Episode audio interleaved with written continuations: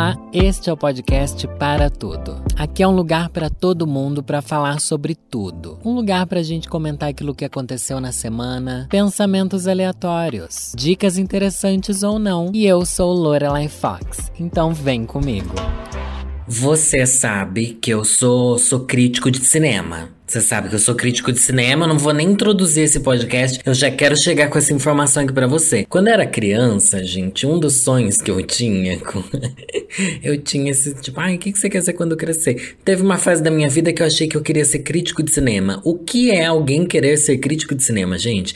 Na minha cabeça não faz nem sentido alguém pensar que é isso. Não, você tipo, ah, eu quero cursar cinema, quero ser diretor de cinema, mas alguém que quer trabalhar, porque crítico de cinema é jornalista, não é? Me esclareçam aqui, eu sou muito burro, mas eu acho que é jornalista que vira crítico de cinema ou alguém que fez cinema, né? E que quer ser crítico. Na verdade, sou. Eu, hoje eu tô aqui encarnando o papel de crítico de cinema. Porque eu tenho assistido filmes, gente, vocês acreditam nisso? Ai, tá difícil, né? Eu não tenho visto muita coisa, mas assisti dois filmes que eu achei que eles não fariam sentido nenhum juntos, mas mano, esses dois filmes eles entregaram muito junto e vocês não vão acreditar, né? em como eu consegui juntar um lançamento de filme de guerra, aquele filme esses filmes doidos aí, lançamento que não é, não é publi, tá? Você não precisa ver se não quiser. Que como se publi eu fosse obrigado a ver as coisas que eu falo numa publi, né? Mas aquele filme A Guerra do Amanhã, assisti A Guerra do Amanhã e é um filme que eu vou comentar aqui mais pra frente. E assisti também Lilo e Stitch. E para mim os dois filmes são a mesma coisa. não, não são a mesma coisa. Mas tem pontos entre ele que eu penso assim, mano, e não é que é isso mesmo, um filme grudou no outro ali na minha cabeça. Assisti também, é, como é que chama? Assassinato Muito Louco. Um assassinato muito louco. assassinato no Expresso do Oriente. É assim que é o nome? Alguma coisa assim. Eu vou comentar sobre eles aqui, mas antes eu gostaria de falar para você que esse daqui é o podcast para tudo. Já tem uma musiquinha na introdução onde eu falo o que é o podcast para tudo, né? Mas quero continuar agradecendo você que ouve esse podcast Globoplay maravilhoso e chique e que recomenda para seus amigos. Hoje eu vou recomendar bastante filme e vou falar mal de filme que talvez você goste. Não, não vou falar de Soul de novo, tá? Eu já cansei de falar mal de Soul. Eu, todo mundo ama Soul, nem todo mundo ama, ou você ama, ou você odeia e, e whatever, não faz diferença nenhuma. A questão aqui, falei assim: ai, vamos ver esse filme que tá aí, que tá. Todo mundo comenta, todo mundo comenta, não é exagero, né? Mas é que na verdade, pessoas que eu sigo estavam fazendo publi desse filme A Guerra do Amanhã. Eu olhei assim, entrei lá, qual, qual que é? É Prime, né? No Amazon Prime Video que tem. E daí entrei, olhei lá e falei assim: hum, hum, gostei. Gostei porque é com. Como é que chama aquele menino? Ai, aquele menino bonito. Chris Pratt. Pratt. Chris Pratt, que ele que faz o, o Star-Lord do Guardiões da Galáxia. Nossa, eu tô começando a misturar 30 filmes num, num episódio só, tá bom? Finge que você tá entendendo só pra entreter enquanto você tá aí lavando a louça, não sei, limpando a casa, que é o que você faz, né? O que o Brasil faz é isso. Ah, spoiler. Já instalei minha lavadora de louça e depois eu conto sobre isso. Mas, enfim, Chris Pratt é um cara que faz filmes de ação e ele é engraçado. Então não é aquele filme de ação tipo, ah, eu sou gostosão. Ele tem uma pitadinha de humor, o que faz a gente sentir uma atração maior por ele ainda, né? Que é um nenenzão. Vamos, vamos comentar que o Chris Pratt é um nenenzão. Hoje em dia, minha lista de nenenzões, elas estão mais assim. Como é que eu posso dizer? Eu tô mais seletivo. Tô mais seletivo, não é qualquer um que eu vou chamar de nenenzão, não, viu? Agora, pra ser nenenzão, tem que estar tá ali numa categoria Star Plus. Tem que ser uma coisa assim, uma categoria especial. Mas acho que o Chris Pratt, né, gente? Principalmente por causa do, do filme dele lá, Guardiões da Galáxia, que é o meu filme favorito da Marvel. Mas a gente ainda vai falar sobre isso. Não, não pretendo falar sobre isso agora. Mas enfim. É, esse filme é Guerra do Amanhã. Eu olhei lá, a sinopse era o seguinte. É, não, eu não li a sinopse, eu só vi as imagens. Sabe quando você clica e vê ali a tela inicial do filme? Daí você fica assim, tipo, ah, Bora assistir. Você começa assim, já começa aquele turbilhão de deles caindo do céu e aquela coisa assim, 2050. E daí, tipo, ai, babado, mano, é babado. Adoro coisa de. Gente, é porque eu adoro filme de alienígena, filme de viagem no tempo e filme de, de luta tonta. Porque a gente não precisa pensar em nada. Eu amo filme de luta tonta desde que os efeitos especiais sejam bons. Daí comecei a ver o filme e falei assim: tá bom, tá lá, 2050, não sei o quê. Daí dá dois minutos de filme e fala assim: estamos aqui em 2030 anos antes. Daí o cara tinha tava com a mesma cara 30 anos antes. Eu falei, putz, é um filme de viagem no tempo, mano. É um filme de viagem no tempo. Eu acho que se eu tivesse lido a sinopse, eu provavelmente estava óbvio ali na sinopse, mas eu não li. A Guerra da Manhã, eu não sabia que era sobre amanhã, era literalmente no futuro. Daí o filme já me conquistou. Gente, viagem no tempo é um tema que eu adoro, viagem no tempo. E tem outro tema também, porque funciona assim, eu vou dar muito spoiler desse filme, eu não tô nem aí. Só que para você não vai fazer diferença nenhuma, porque esse daqui não é um grande filme com plot, não, tem até plot twist, vai, não vou. Mas vou contar que sim. Se você ainda vai querer assistir, não, não vou contar tanto. Ai, gente, eu não sei. Não sei se eu perco a audiência porque eu vou dar spoiler ou se Só que se eu não der alguns spoilers, não tem como eu comentar sobre o filme, porque que eu acho esse filme Gente, eu vou resumindo aqui. Eu amei esse filme. Eu tô pensando nesse filme faz três dias. Eu tô pensando no filme de guerra do Chris Pratt há três dias. Gente, e tipo, não é uma obra-prima do cinema, né? Mas, tipo, é um filme genérico de ação, sabe? É um filme qualquer de ação. Mas me pegou porque fala sobre. Para completar um pouco mais, era só ele ter dinossauro. Daí ia ter tudo que eu gosto. Só faltou ter o dinossauro ali, porque, porque fala até de vulcão, gente. Vulcão é uma coisa que eu também acho maravilhosa, embora eu não entenda nada de vulcão, mas tem, tem, fala até de vulcão nesse filme. Daí a história é o seguinte: o cara tá lá tendo um jogo de futebol, tipo Copa do Mundo. O mundo inteiro tá assistindo um jogo de futebol, gente, com a seleção brasileira, juro pra vocês. Daí é outra coisa que eles querem biscoito de brasileiro nesses streamings, hein? Tá lá no começo do filme, seleção brasileira jogando ali, daí para tudo, uma luz no meio do, do estádio, e desce aparece um monte de soldado dessa luz e, e, a, e o povo, brasi povo brasileiro, né? A torcida fica assim: Meu Deus, Mona, tá passada, tá passada, tá passada, bicha. Todo mundo fica passado assim. O que, que é esse monte de gente saindo do meio dessa luz? Daí chega assim, a, a mulher babadeira fala assim: Querida, olha, o babado é certo, hein? Chega e fala assim: Mana, o mundo vai acabar a gente vai ter que levar o povo para lutar no futuro. Essa mulher veio de 30 anos para frente para avisar que, olha, vamos recrutar a humanidade inteira porque o ser humano tá acabando. Daí é sobre isso. Eles vêm pro nosso tempo aqui real, levam as pessoas pro futuro para elas lutarem numa guerra que tá tendo lá na frente. Só que é uma guerra que não vai ter vitória. É uma guerra que já tá fadada ao fracasso. E esse Chris Pratt aí, que é o nenenzão, ele é levado pro futuro e lá no futuro, ele, ele fica assim, ó, babado, hein?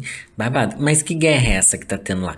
Que é outro tema que também mexeu muito comigo. Essa guerra no futuro é uma guerra com alienígenas. Ai, gente, que absurdo. Como é que eu achei esse filme bom, né? Não faz nem sentido. Eu falando parece pior ainda. Essa guerra no futuro é uma guerra com alienígenas.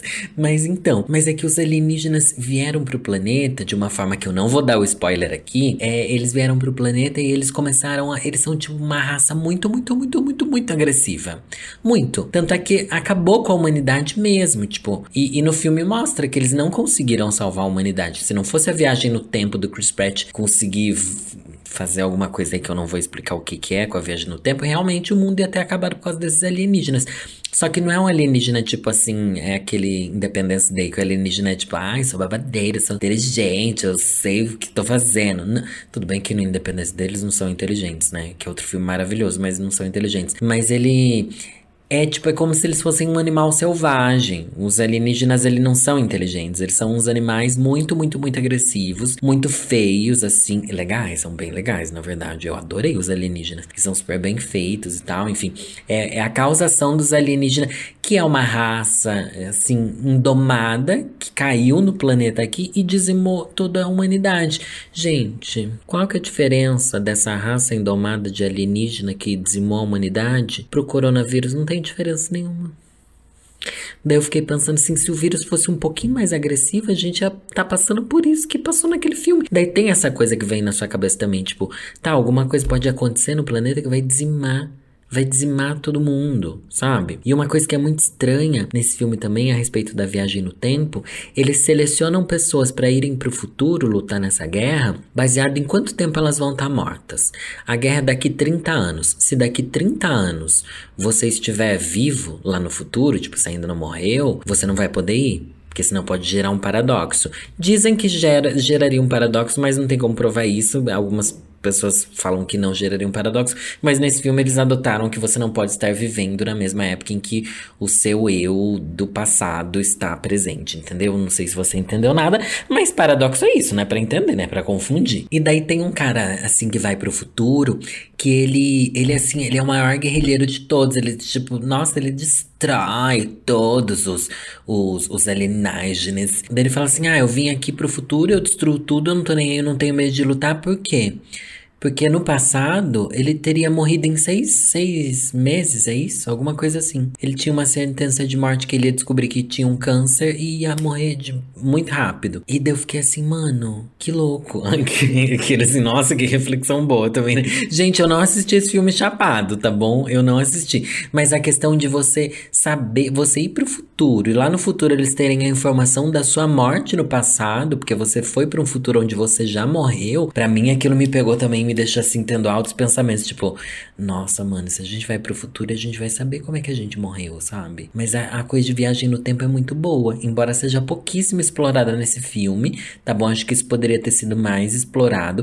A coisa deles, dessa coisa de dizimar, a coisa dessa coisa, né, Deus, você tá muito ruim. Dizimar a população do planeta Terra mexeu muito comigo. Não sei se é um, um gatilho de quarentena, não sei se é um gatilho de pandemia, onde estamos todos assim a gente viu que a humanidade não, né, é fraca, é frágil. O ser humano é frágil e que do nada pode surgir um vírus que vai destruir todo mundo e um vírus lá em Brasília Fala Bolsonaro! E pode ser, entendeu? Mortal, isso mexeu comigo também. E os efeitos especiais são bons. O cara é um nenenzão. É um filme emocionante. É um filme tipo ação, adrenalina. Tem umas cenas que são muito compridas. Tem umas cenas que são muito compridas. Mas daí eu perguntei agora no Twitter o que, que vocês acharam. Só que eu ainda não contei para ninguém publicamente que eu já assisti o filme. Enquanto eu tô gravando esse, esse podcast. E daí eu vou ver a opinião de vocês sobre esse filme. Vou aqui aqui da minha opinião baseada na opinião de vocês. Vamos ver. Esse é mais um Reclamando com Lorelai.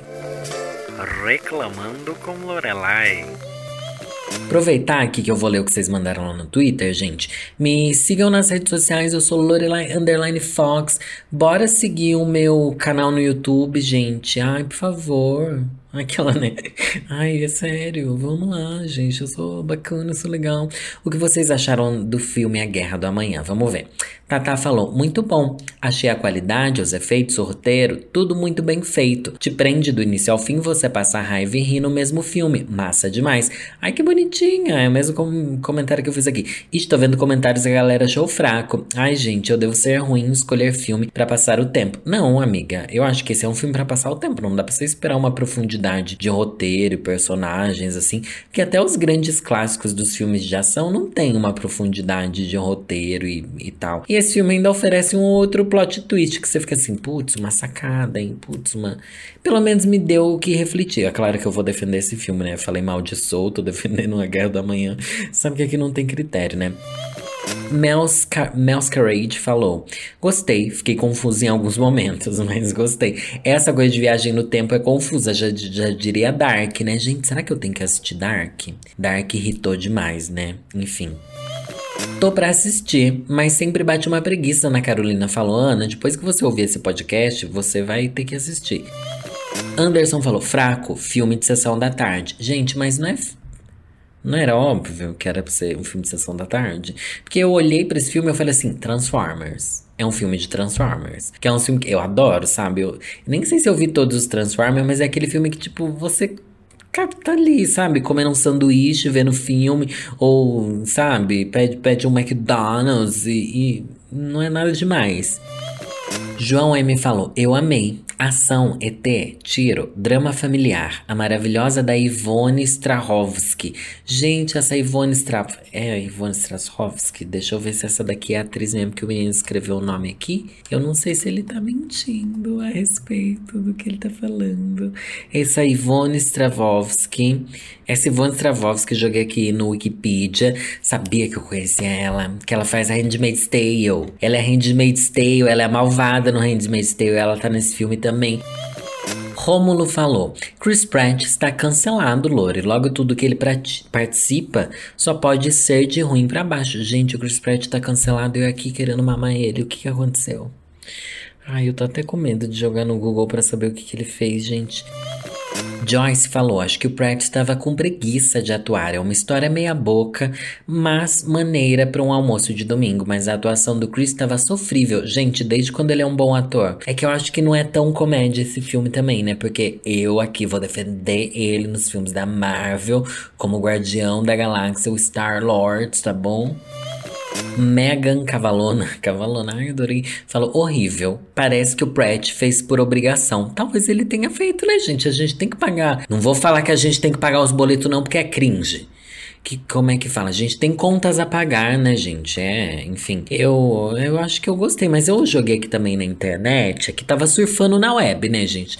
Para criar aqui um roteiro robusto, já que eu falei, não, hoje eu vou falar de filme. Até agora eu falei de um filme só e já, sei lá, tem 15 minutos de episódio. É, tem uma crítica horrível que saiu no UOL.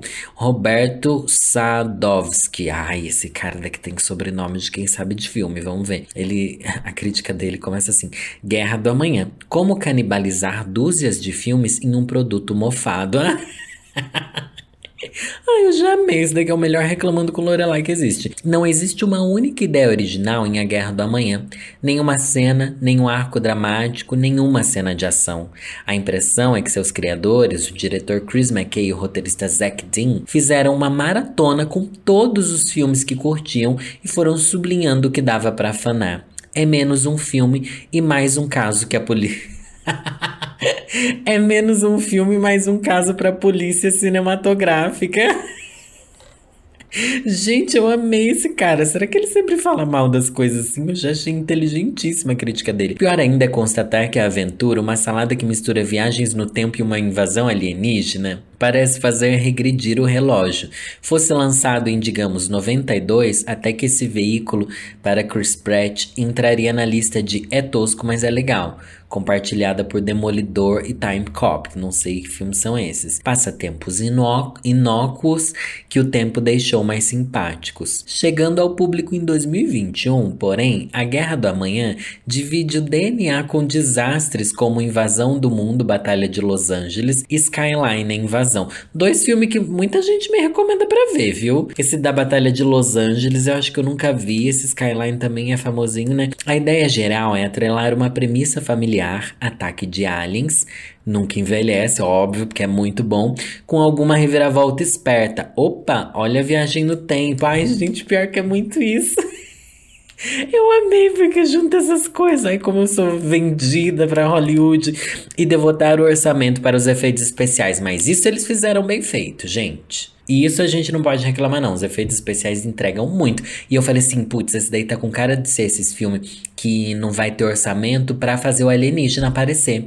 Porque tem filme que o alienígena aparece pouco. Mas nossa, eles meteram muito alienígena. E os alienígenas tava bonito, assim, ó. No caso do filme de. Ah, eu vou ler essa crítica inteira, porque eu achei uma pérola o jeito que ele tá destruindo esse filme. No caso do filme do McKay, que antes de dirigir o Lego Batman, o filme, gente, parênteses aqui, dizem que os filmes do Lego são muito legais. A, a grande crítica, inclusive já foi indicada ao Oscar, né? Não que isso seja alguma coisa, já que depois que Soul ganhou Oscar, não dá para levar o Oscar a sério nunca mais. A aposta é levemente maior porque o budget ao menos bancou Chris Pratt, louco para ter seu nome em algo que não seja Marvel ou Jurassic Park. Mano, eu não falei que devia ter dinossauro nesse filme, mas porque no meu subconsciente eu tava lembrando que o Chris Pratt fazia Jurassic Park, mano. Mas por que, que ele vai querer fazer outras coisas que não Marvel e Jurassic Park? Por quê, né? Que as pessoas querem ir além? Ai, já não tá bom, já ganhou aí seus milhões, já tem uma casa lá em Los Angeles, vamos ver. A, a turma, ao menos, poderia se dar ao trabalho de escolher uma ideia narrativa e se ater a ela. A opção, entretanto, foi uma espécie de roteirização freestyle com, clichê, com os clichês mais bestas: a família em primeiro lugar, o sacrifício valioso, o alívio cômico, costurando de qualquer jeito as cenas de ação boladas pelos cineastas. O resultado é material para pelo menos uns três filmes, espremidos em 140 minutos. Gente, isso é uma verdade. Tem uma hora que, depois do primeiro pá, assim, parece que o filme é dividido em dois mesmo. Essa parte eu achei muito ruim, tá? Vou confessar.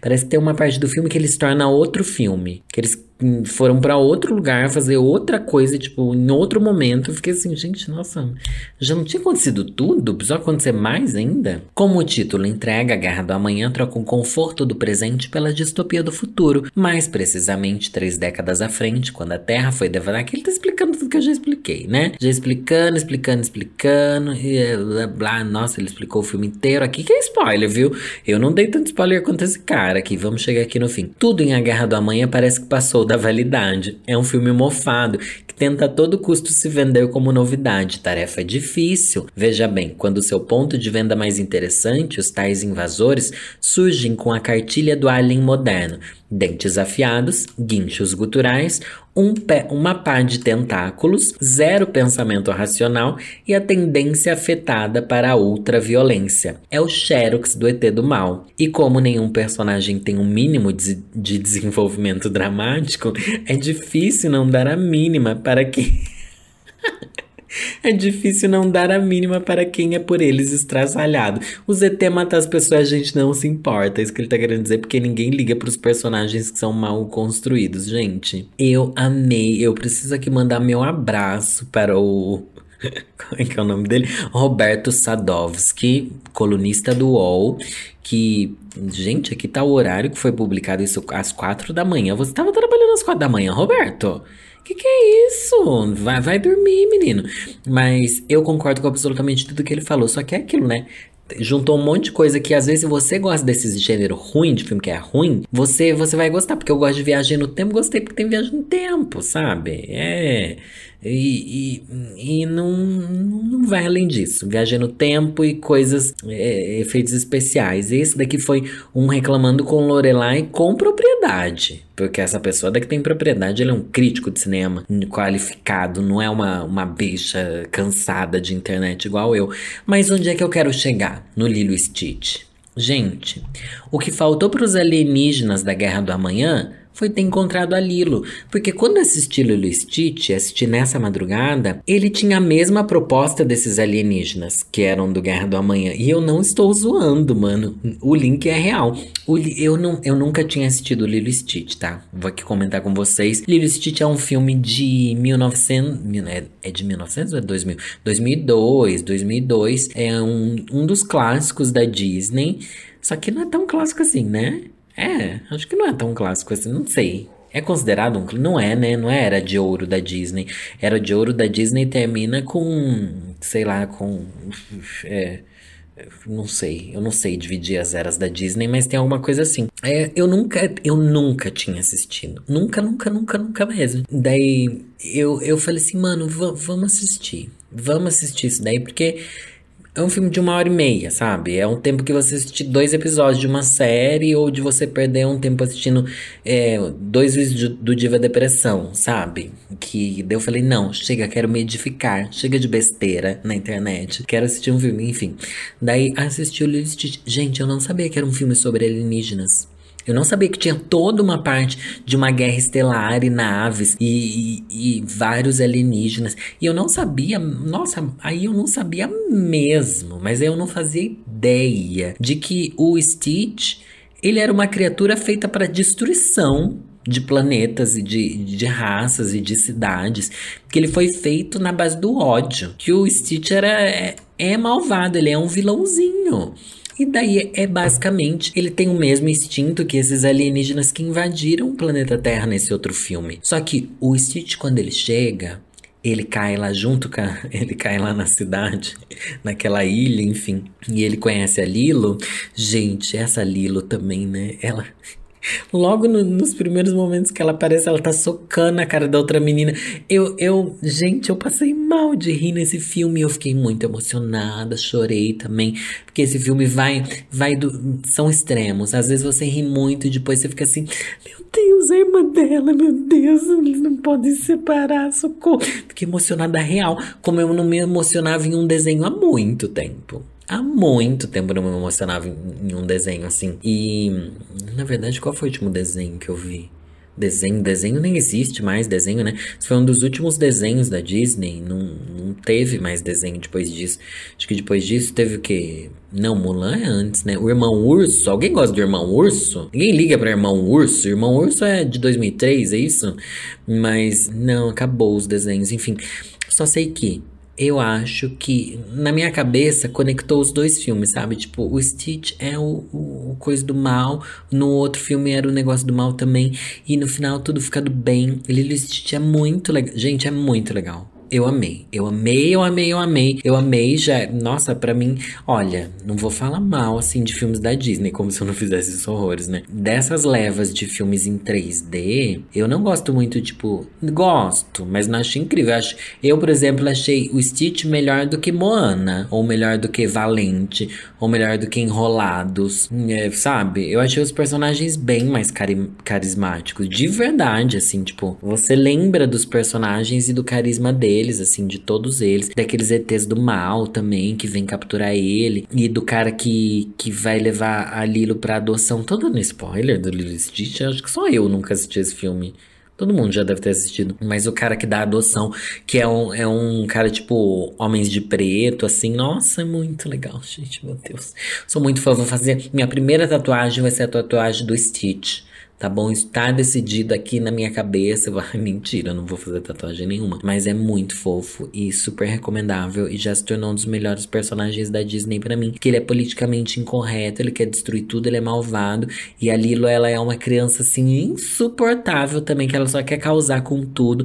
E no final, eles descobrem que a família é o que você tem de mais valioso. E que a família não é aquela que você nasceu, mas sim aquela com a a qual você realmente descobre o que é amar e, e um apoiar o outro. Ainda tem um nenenzão que a, que a não pode faltar um macho, né? Se a Lorelai falando, não pode estar tá faltando macho, que é a a irmã da, da Lilo, ela tem uma irmã mais velha. Ela, ela pega um boy lá bem bonitinho, maisinho. E eles ficam juntos. E o boy super dá em cima dela, ela dá foras no boy. Mas depois o boy ajuda ela a arranjar um emprego, né? Essa safada. Daí quando o boy te faz um favor, você vai querer mamar ele. Não é assim, não, querida. Mama primeiro o favor, tipo. Não, não, na verdade você faz a coisa na hora que você quiser, né? É isso. Assistam Lilo e Stitch.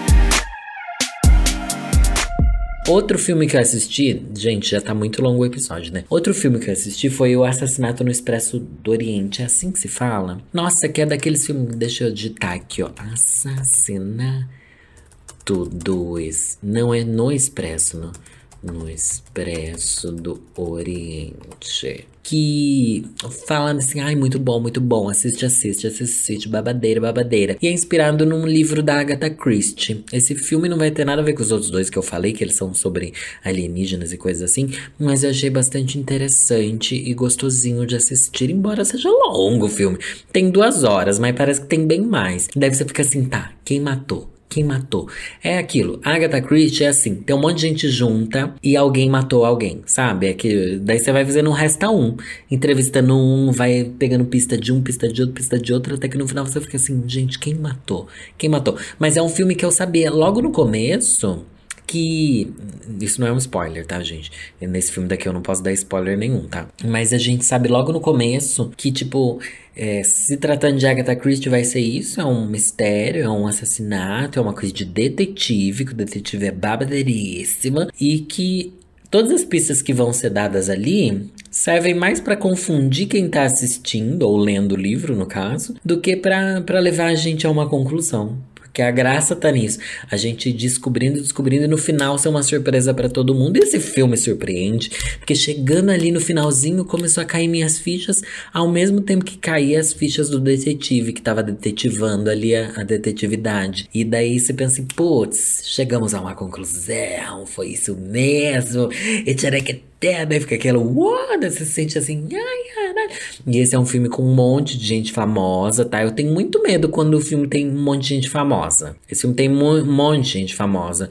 E deixa eu ver aqui se tem a lista. Tem, como é que chama? Tem a Penelope Cruz, tem o Johnny Depp, tem a Michelle Pfeiffer, também conhecida como Lorelai Fox, tá? Tem, tem o William Dafoe. É, nossa, eu nem lembrava desse cara, mas a hora que eu vi ele no filme, eu falei, gente, essa bicha existe mesmo. Então é cheio de, de personagem. A Judy Dent, gente. Quando é muito cheio de ator, assim, eu sempre acho que o filme é ruim. Por quê? Porque às vezes eles ficam se escorando em ter um monte de nome e na verdade é uma desgraça. Vide o, o Cats, né? Que tinha metade desses atores que tava lá em Cats, metade de estava em Cats. E nem assim conseguiu segurar aquele, aquela bomba, né? Aquela, aquela é, bomba atômica que, que aconteceu lá. E essas daqui foram as atualizações cinematográficas de Lorelai Fox para vocês, tá bom? Não sei se você vai assistir alguns, se você vai gostar, se você vai achar que foi muito ruim. Peço até desculpa se eu insisti muito no tema do, do filme lá, que enrolei demais, mas quem sabe eu faço um episódio aqui falando sobre viagem no tempo e paradoxos do tempo, que eu acho muito legal, porque sobre alienígena já fiz muito, né, gente? Já fiz muito sobre alienígena. E agora chegando ao final, mas esse daqui não é o final. Hoje eu vou trazer Diva Depressão aqui. Diva Depressão vai vir aqui através da minha leitura de final de episódio. Todo final de, de podcast eu leio algum texto, alguma poesia, algum livro, alguma matéria, algo que eu gostei de ler e que eu quero compartilhar com vocês, porque esse é meu jeitinho. Sou uma divulgadora de conhecimento. E meus amigos de Depressão, eles são grandes escritores, tá bom? Escritor. Eles são grandes autores, eles têm acho que quatro livros, gente. Eles têm vários livros. E o último que eles lançaram se chama O Coach do Foda-se Diva Depressão uma estratégia para você parar de se importar. Na verdade, esse livro daqui é uma, como é que se fala? Uma chacota com as coisas de coaching. Só que em muita livraria, quando você chega, ele está no meio dos livros de coaching. Que as pessoas acham que acham que esse livro aqui é, tipo, sério sobre coaching. Mas na verdade é o Diva Depressão falando mal de ideias de coaching. E é um livro que eu adorei ler. Mentira, não li inteiro, não. Mas os trechos que eu li é engraçado que você consegue ouvir a voz dos meninos, de tão eles aqui dentro desse livro. E eu vou ler aqui um trecho que se chama o Coaching Não Tem Amigo, só Networking, do livro O Coach do Foda-se, de Diva Depressão. O que é networking? Um tipo de lan house? Não. Trata-se da capacidade de estabelecer contatos que podem indicar você para uma vaga de trabalho sem a necessidade de você enviar um currículo. Isso no trabalho porque na vida a gente pode resumir como o círculo de pessoas que não te ignoram. Uma das primeiras regras do coaching é que você é a média das cinco pessoas com as quais mais convive. Ou seja, se só tem amigo endividado, que nunca dá certo no amor e que está sempre arrastado na sarjeta, a gente não precisa ficar explicando muito qual é a sua situação. O problema maior do coaching é ficar achando que tudo que a gente faz na vida é uma poupança para se salvar no futuro. Investimento, ele diria. Isso também pode ser chamado de amizade por interesse. Mas a gente acha que dessa outra forma soa um pouco melhor, não? Se bem que se você parar para pensar, Sempre tem aquele amigo que pede dinheiro emprestado seu e nunca paga. Se você andar sempre com ele, como você vai ficar? Sem grana igual a ele. Não faz sentido? O problema é quando você que é essa pessoa. Estão fugindo de você? Olha, ninguém quer pegar a média sua. A cada cerveja que você toma, precisa ser com alguém que renda uma oportunidade ou você está desperdiçando suas horas do dia. Aliás, Pare de desperdiçar tempo dormindo, porque nada garante que amanhã você não vai se arrepender de ter descansado. A mastigação, por exemplo, perda de tempo, engole inteiro o alimento e você vai. Gente, é muito idiota. Engole inteiro o alimento e você vai ver o quanto seu dia vai ser mais produtivo. Estamos brincando, pelo amor de Deus. Não queremos ver ninguém engasgando com uma coxinha de catupiry. Ai, que delícia. Sério, o coach ainda vai ter a pachorra de chamar isso de mentalidade da prosperidade. Mas tem coisa mais morto de fome que essa? Só me mexo para sobreviver. Só sou amigo de quem me traz benefício. Amizade é apoio compreensão. É ter alguém para segurar seu cabelo quando você está vomitando sem nem precisar pedir. Vamos ser amigos, sim, de gente que não traz absolutamente benefício nenhum além de deixar a vida mais leve. No máximo, vai ser madrinha de casamento de alguém e ter que parcelar uma batedeira para o casal ou ser madrinha dos filhos, mas um saco de fraldas resolve. O resto é coaching.